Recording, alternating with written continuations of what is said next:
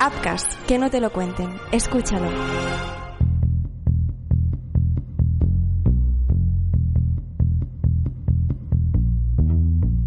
Apurábamos el 2016 cuando saltó una de las noticias más destacadas del año.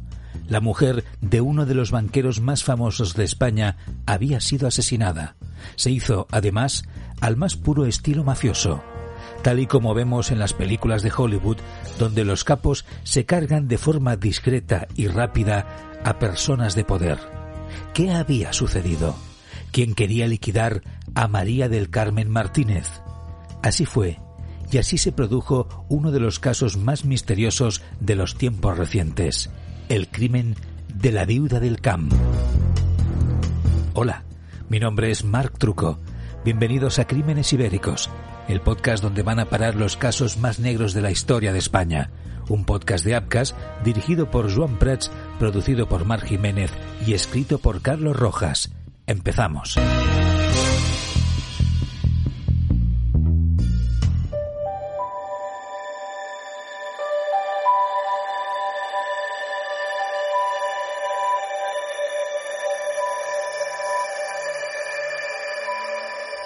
9 de diciembre de 2016.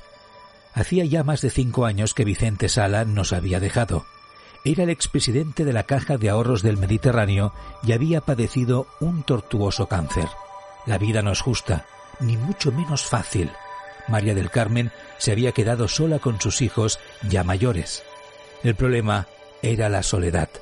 Perder a tu compañero de vida no es algo para lo que un ser humano esté preparado, pero el tiempo todo lo cura y aunque una pérdida así nunca se acaba de superar, uno aprende a sobrellevarlo. Cuando Vicente se fue, superar su pérdida tampoco fue fácil por la cuestión de la herencia que dejaba. Según apuntaba su testamento, la dividía en cuatro partes iguales, cuatro partes equitativas para sus hijos. A su mujer, sin embargo, le legó la acción de oro, una participación con más peso que el reparto que él había hecho para sus hijos y que Martínez quiso dar a su único varón, Vicente. Una situación con la que sus hijas no estaban conformes. Aquello había desatado una guerra familiar que no era plato de buen gusto. Fue progresivo, pero una escalada cada vez más evidente y que alcanzó su cenit precisamente en 2016. Aquel verano se celebraron dos juntas de accionistas en las que los reproches y las tiranteces eran totales. Vicente había sido presidente de la CAM durante prácticamente todo el siglo. Antes, en los 90 fue su vicepresidente. Había estado en puestos de responsabilidad en gran parte de su vida, hasta que decidió jubilarse en 2009 y, por desgracia, le tocó lidiar con esta enfermedad. Su influencia en foros económicos era muy poderosa y su patrimonio no era precisamente escaso. En ocasiones el luto sirve para unir más que nunca a una familia, pero en otras, como es el caso, desata unas rencillas difícilmente salvables. Las navidades no habían sido fáciles desde entonces. Hacía un lustro que la familia Sala no se sentaba a cenar, Lejos quedaban años anteriores cuando Vicente y María del Carmen presidían la mesa junto con sus hijos y el resto de la familia. Ahora solo quedaba dolor, orgullo y demasiado dinero en juego. 2016 no iba a ser diferente. María del Carmen lo sabía. Aquel 9 de diciembre ni siquiera estaba pensando aún en la cena de Nochebuena. El plan no era reunir a la familia. No habría un milagro, como en las películas nadie llamaría a nadie pidiendo perdón. Los sentimientos seguían congelados, pero María del Carmen había aprendido a vivir con eso. Estaba sola, pero tenía dinero, muchísimo. Lo recordaba cada vez que se subía a su Porsche Cayenne. Aquel viernes 9 de diciembre era otro de esos días. Tras una larga semana, había decidido llevar su coche al lavadero de Novocar en Alicante, un concesionario de coches que era propiedad de la familia y que regentaba Miguel López, su yerno. Lo necesitaba de vuelta antes del fin de semana y así estaba previsto. De hecho, cuando los hechos tuvieron lugar, María del Carmen estaba en ese mismo lugar para recogerlo, pero nunca saldría con vida de aquel sitio. Era última hora de la tarde. Ella llegó tranquila. Al fin y al cabo, lo que iba a hacer era un acto rutinario más. No comportaba ningún peligro aparente. Era tan básico como ir a comprar el pan o salir a pasear. Pero la vida no siempre funciona como pensamos. A menudo, lo que creemos que va a ser extraordinario es en realidad vulgar. Y lo más mundano puede entrañar peligros que desconocemos por completo. Eso es lo que le sucedió a María del Carmen. Tan pronto como su hermano le entregó las llaves del Porsche y arrancó el coche, un sonido lo cambió todo. Apenas tuvo tiempo de escucharlo cuando ya lo sintió dentro de sí. Eran dos disparos. Estaba dentro del vehículo. Su cabeza reposaba sobre el asiento del conductor. Ni siquiera podía adivinar de dónde venían, aunque habían impactado en su lado izquierdo. No hubo tiempo. La muerte fue instantánea. Con un disparo en la cabeza es suficiente para matar a alguien, pero María del Carmen había recibido dos. Estaba claro que quien estaba detrás de aquello buscaba asegurarse de que muriera. Al cabo de pocos minutos, la policía ya estaba en la escena del crimen. Rápidamente, la noticia se extendió por todo el país. La viuda del expresidente de la CAM había sido asesinada a sangre fría. La atención mediática llegó tan rápido como aquellos agentes que ya sabían que iban a trabajar con una presión infernal. Mientras los diarios digitales abrían con la noticia, los policías discutían acerca de cómo se había producido el asesinato. Por la posición de la víctima, quedaba claro que había sido algo a quemarropa y que ni siquiera María del Carmen había mantenido un forcejeo o había intentado huir del lugar antes de encontrar la muerte. Esto es, fue un acto sorpresivo y rápido. Y sobre todo, indetectable porque una de las primeras cosas que hicieron aquellos agentes fue solicitar a Miguel López, yerno de la víctima, una copia de las cámaras de videovigilancia. Fue ahí cuando apareció la primera gran complicación. No existía tal cinta. No es que Miguel no la hubiera guardado o se hubiera deshecho de ella. El tema era que el lugar donde se había producido el disparo era justamente un punto muerto para las cámaras. Otra de las cosas que complicaron de forma severa la investigación fue la falta de huellas y de ADN. El asesino o asesinos no habían dejado ningún rastro tampoco en ese sentido. Aquello reforzaba la teoría de que se trataba de un crimen muy rápido, además, seguramente ejecutado por profesionales. La primera conclusión de los investigadores fue que quien había matado a María del Carmen Martínez era un asesino profesional, quizá un sicario extranjero, aunque no había los suficientes indicios. Un aspecto a considerar también fue que el bolso y las pertenencias de María del Carmen jamás desaparecieron tampoco ningún otro objeto de valor del vehículo, y ni siquiera el mismísimo Porsche, que es un coche de lujo, a pesar de que el asesino tenía a su entera disposición sus llaves. Todo aquello estaba allí. Quien había matado a la viuda del camp quería hacerlo rápido, de forma efectiva y discreta. Había estudiado muy bien dónde estaría aquel viernes por la tarde y en qué zona podía consumar aquel acto. Upcast, que no te lo cuenten. Escúchalo. El deporte está lleno de momentos épicos, de grandes rivales, partidos inolvidables, jornadas para la historia y en algunos casos, puntualmente, golpes de efecto que lo cambiaron todo.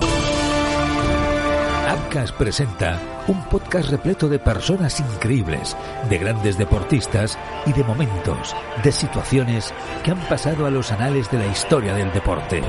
Descubre Golpe de Efecto, un podcast con las grandes historias del deporte y los grandes deportistas. Golpe de Efecto, de Upcast, ya en tu plataforma de podcasting. Son personas de confianza nos ponemos en sus manos, salvan vidas, pero a veces algunos de ellos son asesinos. Upcast y el podcast Crímenes Ibéricos presentan el nuevo True Crime, Médicos Asesinos.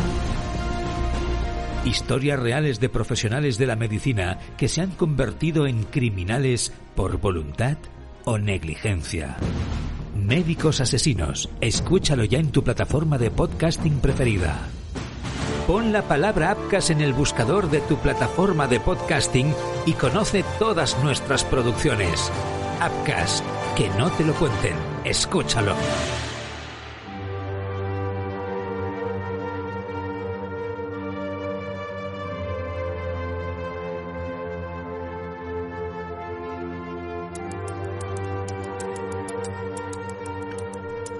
Tampoco los testimonios pudieron aportar mucho.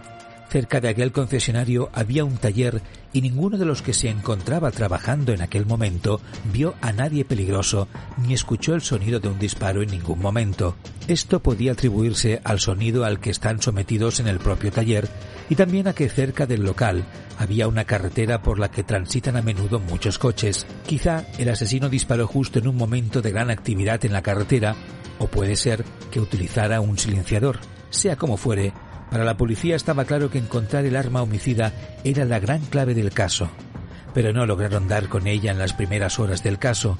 Rebuscaron contenedores cercanos y otros lugares en los que el asesino se pudiera haber deshecho de ella. Sin éxito. Estaba claro que el operativo estaba entrando en un limbo muy difícil de resolver. El tiempo corría y cada minuto la presión era mayor. Poco más tarde entró en escena la familia.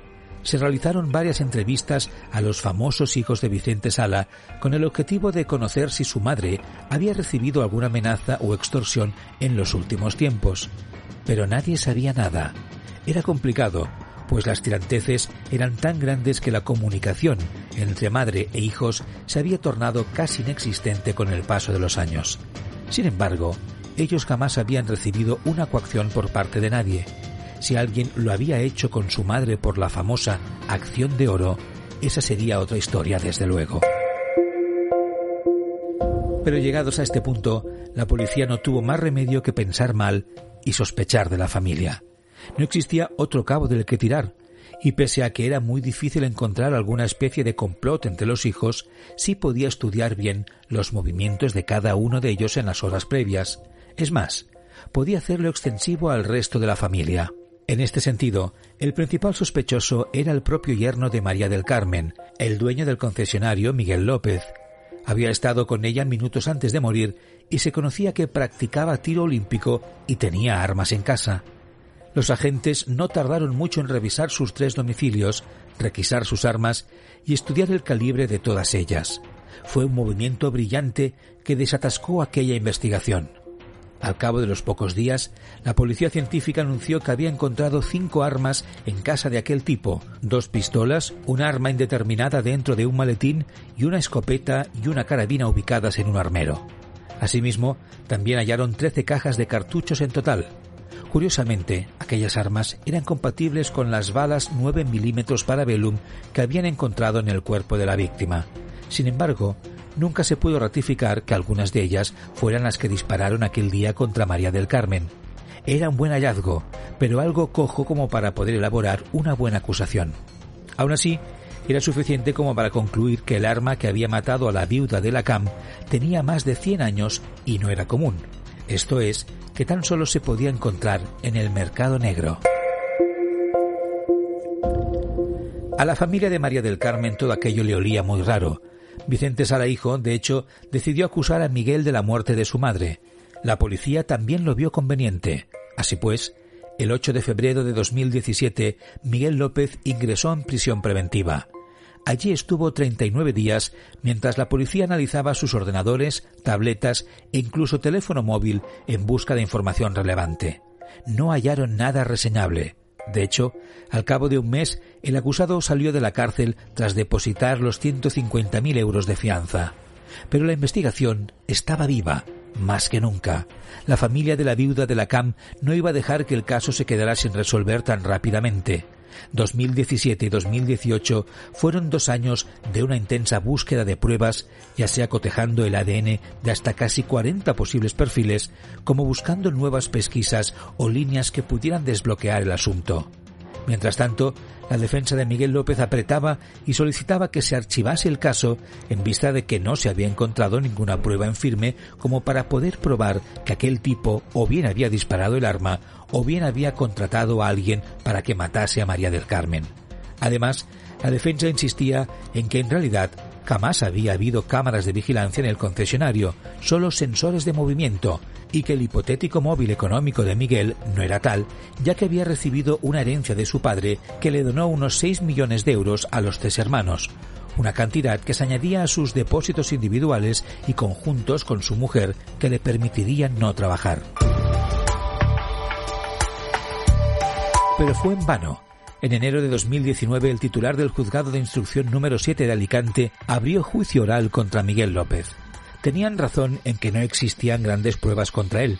Más allá de la posible coincidencia del calibre de las armas, Miguel aseguraba haber entregado las llaves del coche a María del Carmen media hora antes de su muerte, regresar a casa y no volver a saber de ella. No existían restos de ADN, más allá de unos en la mano derecha de la víctima pertenecientes a un varón al que no se pudo identificar. Tampoco había nada que apuntara a la contratación de un sicario, pero aún así, el fiscal solicitaba más de 24 años de cárcel para Miguel López. El juicio fue muy seguido en España. La defensa intentó que no cayera en manos de un jurado popular por la facilidad con la que podían contaminarse de las habladurías de la opinión pública, pero les fue denegada la petición. Aún así, el 10 de noviembre de 2019, el jurado decidió por seis votos a tres que Miguel López era declarado no culpable por la falta de pruebas sólidas para poder condenarle.